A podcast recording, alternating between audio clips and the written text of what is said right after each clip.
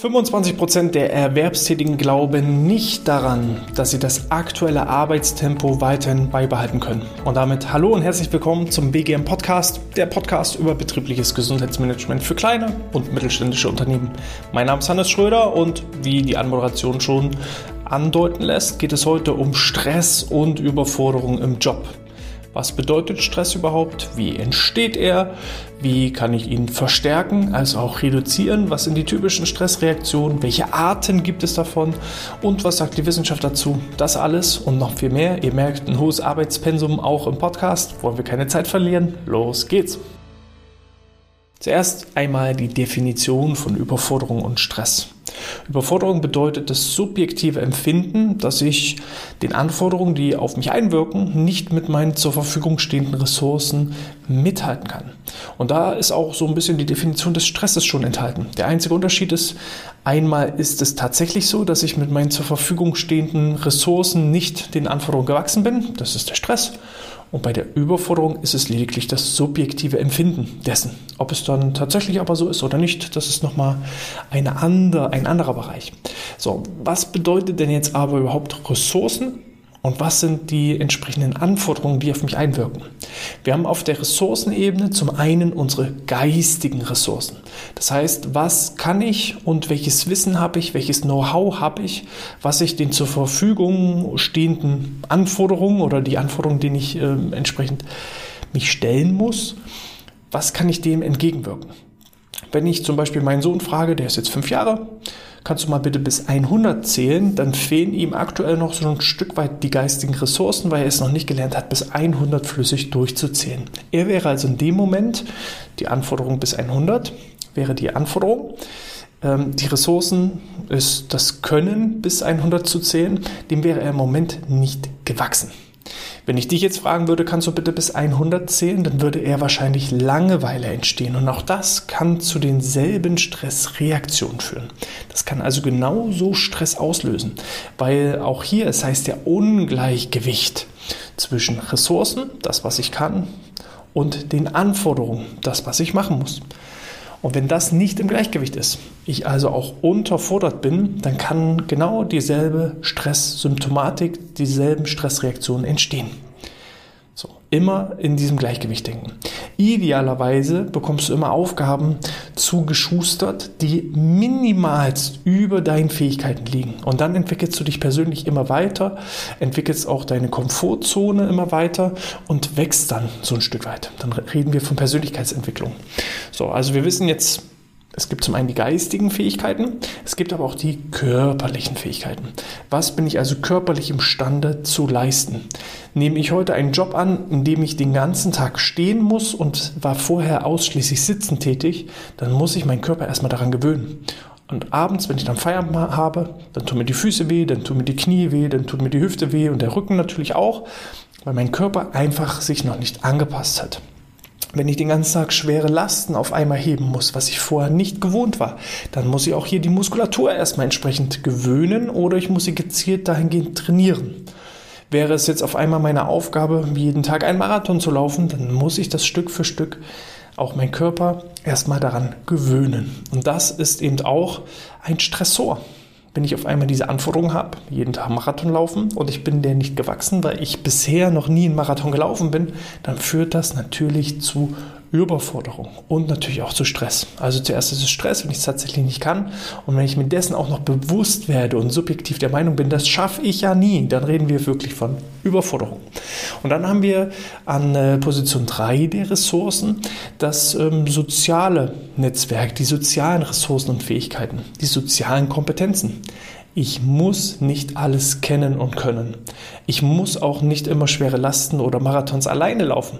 Ich kann mir auch Experten, Freunde, Hilfestellungen, Verwandte suchen, die mich einfach sozial unterstützen. Ich persönlich habe zum Beispiel einen Steuerberater, der für mich alle steuerlichen Angelegenheiten regelt, weil ich weder emotional äh, dazu imstande bin, den steuerlichen Anforderungen äh, ja, entgegenzustehen. Ich habe einfach keinen Bock drauf und auch geistig bin ich nicht imstande. Ich bin kein Steuerberater, ich habe das nie gelernt und habe da auch keinen Bock drauf, das zu lernen.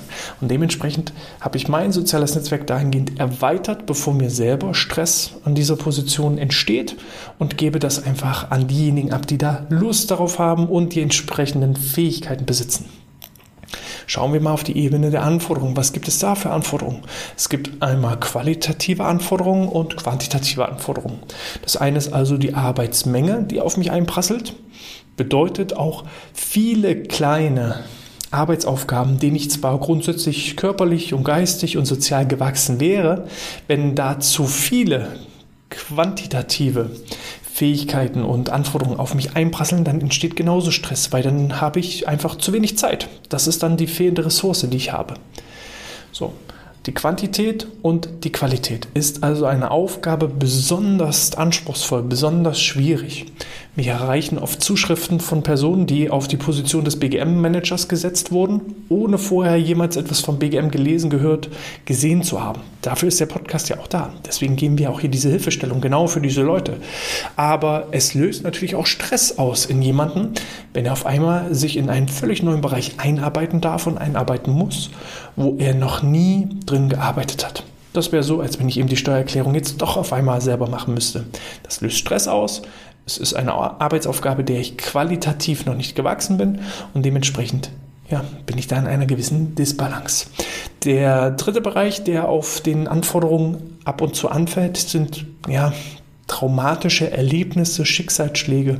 Ist es beispielsweise der Tod eines nahen Angehörigen, der Verlust eines geliebten Menschen selber ein Unfall oder was auch immer für eine Tragödie, das ist etwas, darauf kann ich mich ganz schlecht vorbereiten. Wir Menschen sind ja auch so Gewohnheitstiere und immer wenn so ein traumatisches Erlebnis passiert, etwas, womit ich nicht gerechnet habe, dann fällt es einem wahnsinnig schwer, mit dieser Belastung eben entsprechend umgehen zu können und umgehen zu müssen. Auch hier hilft es mir, das Ganze zu verarbeiten, selber auf eigener geistiger Ebene oder eben durch Unterstützung von Freunden, Verwandten, Bekannten, wieder im Bereich der sozialen Kompetenzen, dass ich einfach jemanden habe, der mir ja, seine Schulter leiht und ich eben entsprechend da eine Stütze bekomme.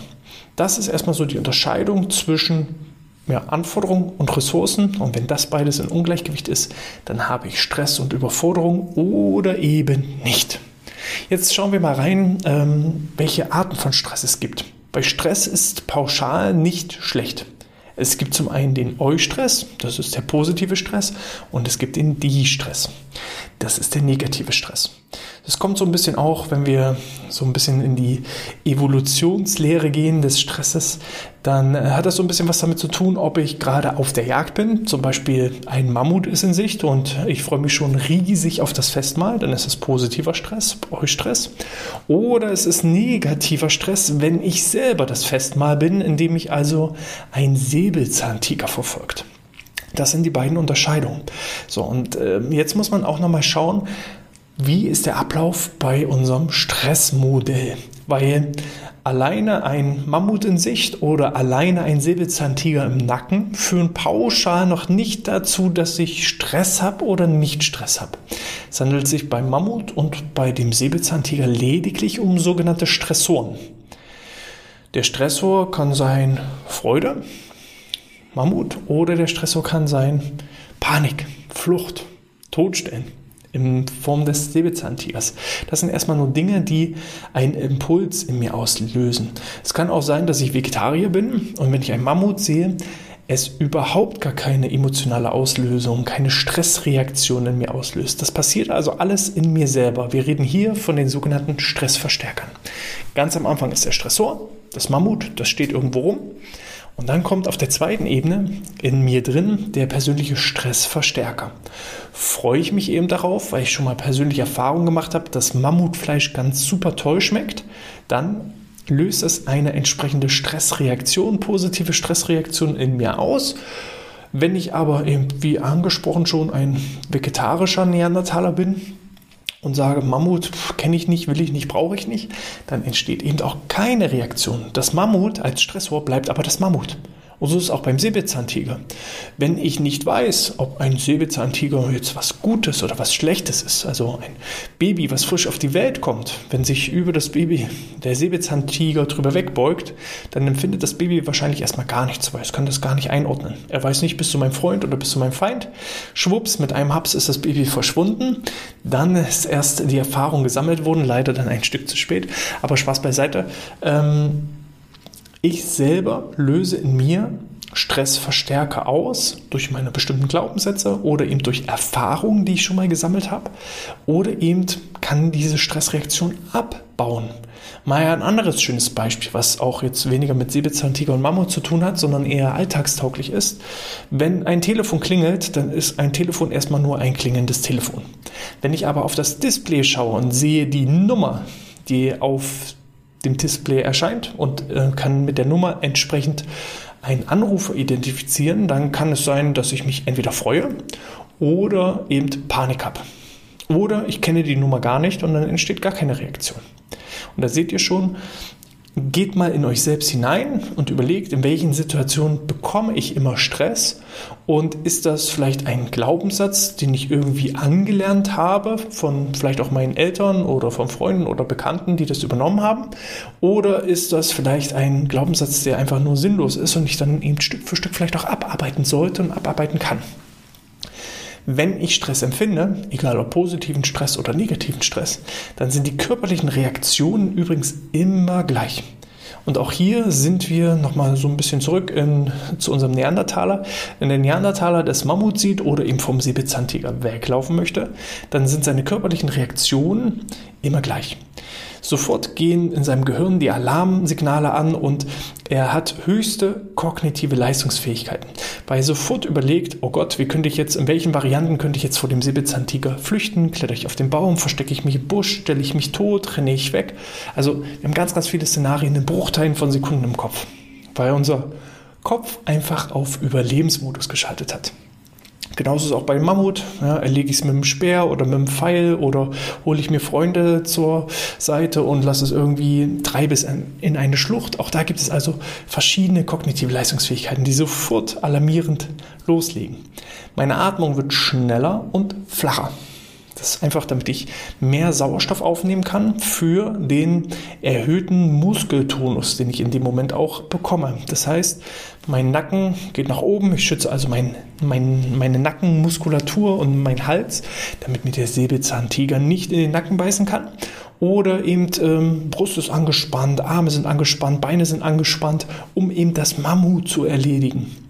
Ich habe ein geringes Schmerzempfinden. Sollte ich auf der Flucht zum Beispiel über eine Wurzel stolpern und mir die Knie aufschlagen, ja, dann ist das Knie zwar schmerzhaft, aber es ist immer noch nicht so schlimm, als gefressen zu werden oder nichts zu fressen zu bekommen.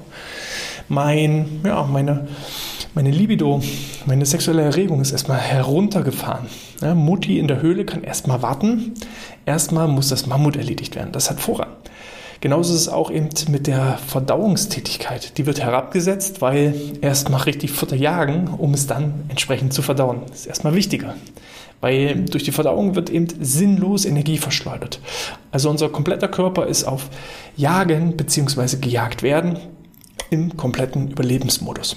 Und wenn ich das gezielt einsetze, dann kann ich das eben auch im positiven Sinne nutzen. Es gibt ja das sogenannte Parkinson'sche Gesetz, was ja besagt, wir brauchen für bestimmte Dinge immer so lange, wie wir Zeit dafür haben. Muss ich also in einer Stunde eine Präsentation erstellt haben, dann bekomme ich das genau hin. Auch wenn die vielleicht nicht hundertprozentig perfekt ist, aber in einer Stunde ist die Präsentation fertig. Wenn ich allerdings für dieselbe Präsentation drei Wochen Zeit hätte, dann reize ich meistens trotzdem diese kompletten drei Wochen aus, weil wir brauchen einfach diesen innerlichen Druck, diese Deadline, diesen Zeitdruck, um leistungsfähig zu sein oder zumindest um diese komplette Leistungsfähigkeit abrufen zu können. Wenn ich nach der Erstellung der Präsentation eben auch wieder in einen Entspannungsmodus übergehen kann und genug Zeit habe zu regenerieren, dann ist der Stress kein Problem dann ist es eher ein super Instrument, um wirklich gezielte Leistungsfähigkeit abzurufen.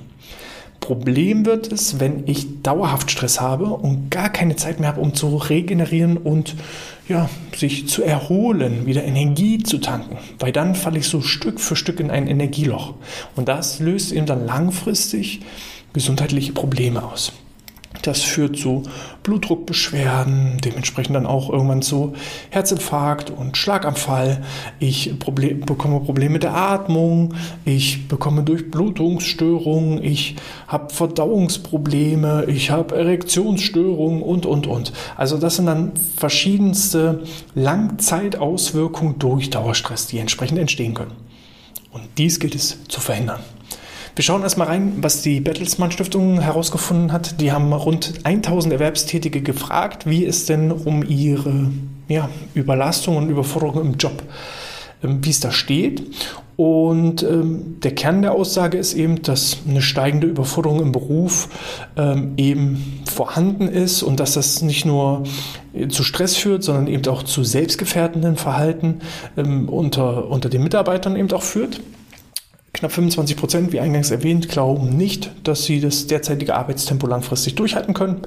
18 Prozent stoßen regelmäßig an ihre Leistungsgrenzen und äh, um das Pensum zu schaffen, verzichten 23 Prozent der Befragten gänzlich auf Pausen.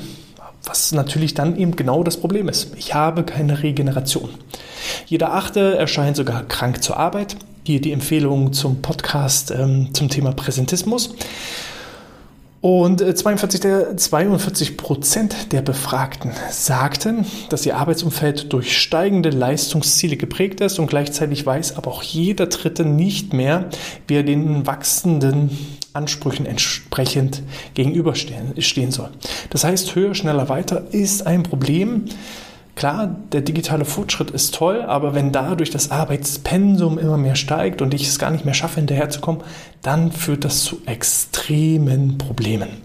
51 Prozent der Befragten gaben in der Studie an, keinen oder nur geringen Einfluss auf das Arbeitsvolumen zu haben. Das heißt, selbst wenn ich es möchte, ich schaffe es einfach nicht, das Arbeitspensum zu reduzieren, weil ich einfach fremdbestimmt bin. Und hier heißt es eben auch vielleicht mal Grenzen aufzeigen. Wie kann ich also nochmal genau für weniger Stress sorgen? Ich kann zum einen meine geistigen Fähigkeiten anpassen, neues Wissen erlernen, um vielleicht Dinge schneller zu erledigen. Ich kann aber auch meine körperlichen Fähigkeiten entwickeln oder ich kann mir Experten suchen, um eben entsprechend meine Ressourcen zu erweitern. Ich kann mir Hilfestellung suchen. Ich kann aber auch lernen, gezielt Pausen zu setzen. So eine Phase von hohem Arbeitspensum ist nicht weiter schlimm, wenn ich das gezielt einsetze. Ich muss aber auch im Nachgang bewusst Pausen einplanen. In der letzten Episode ging es beispielsweise um das aktive Zeitmanagement und hierbei geht es eben nicht darum, noch mehr Aufgaben in kürzerer Zeit zu erledigen, sondern die richtigen und wichtigen Dinge zu tun, um dann gegebenenfalls noch mehr Zeit für die Regeneration zu haben und auch bewusst Pausen, Erholungsphasen einzuplanen und nicht den kompletten Tag von früh bis spät verplanen. Und dann hat man auf einmal die Regeneration und Entspannung verpasst.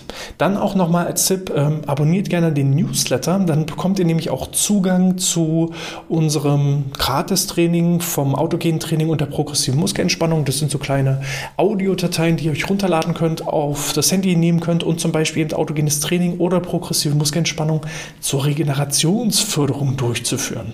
Da einfach mal den Newsletter abonnieren und dann bekommt ihr da direkt Zugang zu diesen entsprechenden Audiodateien. Das heißt eben auch die Qualität der Regeneration kann ich natürlich beeinflussen. Setze ich mich abends bloß vor Netflix, dann ist das natürlich vielleicht nicht so, vor allem auch für die geistigen Fähigkeiten, regenerierend, als wenn ich mal bewusst entspanne, runterfahre, Atementspannung mache, autogenes Training, progressive Muskelentspannung, Yoga oder, oder, oder. Also auch die Qualität der Entspannung ist natürlich maßgebend entscheidend. Ordnet euch, strukturiert euren Tag, schafft euch Routinen, wir Menschen sind Gewohnheitstiere und wenn ich dann eben schaffe, so eine regelmäßige Routine und Rituale aufzubauen, dann ähm, schafft auch das so ein Gefühl von Sicherheit. Das so grundsätzlich die Tipps, um Stress und Überforderung am Arbeitsplatz zu reduzieren. Und wenn das alles nicht hilft, dann müsst ihr auch mal vielleicht das Gespräch zu eurem Vorgesetzten suchen, um eben auch da klar zu machen, was geht und was geht nicht. Und dann gemeinsam nach Lösungen und Wegen zu suchen, um euch entweder in den Ressourcen zu erweitern oder in den Anforderungen zu reduzieren. Weil wenn ihr ausfallt und langfristig ähm, ja, Krankheitskosten entstehen lasst durch Burnout-Syndrome und dergleichen, Depressionen, dann äh, ist eurem Arbeitgeber auch nicht geholfen. Dann lieber erstmal einen Gang runterschalten und einen neuen Schwung nehmen, mit neuem Kraft, mit neuem Momentum und dann gemeinsam Ziele erreichen. Das soweit dazu. Falls ihr dazu auch noch den einen oder anderen Tipp habt, dann schreibt mir gerne eine E-Mail an info.outness.de oder hinterlasst einen Kommentar bei eurer 5-Sterne-Bewertung in iTunes oder in der Apple Podcast App. Ich lese alle Kommentare und freue mich natürlich über jedes. Ähm, Falls ihr selber ein eigenes BGM aufbauen wollt, dann nutzt die Chance und sichert euch eines der BGM-Strategiegespräche, in dem wir in 30 Minuten einfach mal herausfinden, wo steht ihr jetzt und wo wollt ihr hin und wie können wir euch dahingehend entsprechend unterstützen, um euer BGM aufs nächste Level zu heben. Ich wünsche euch alles Gute, möglichst stressfrei, bleibt gesund und sportfrei.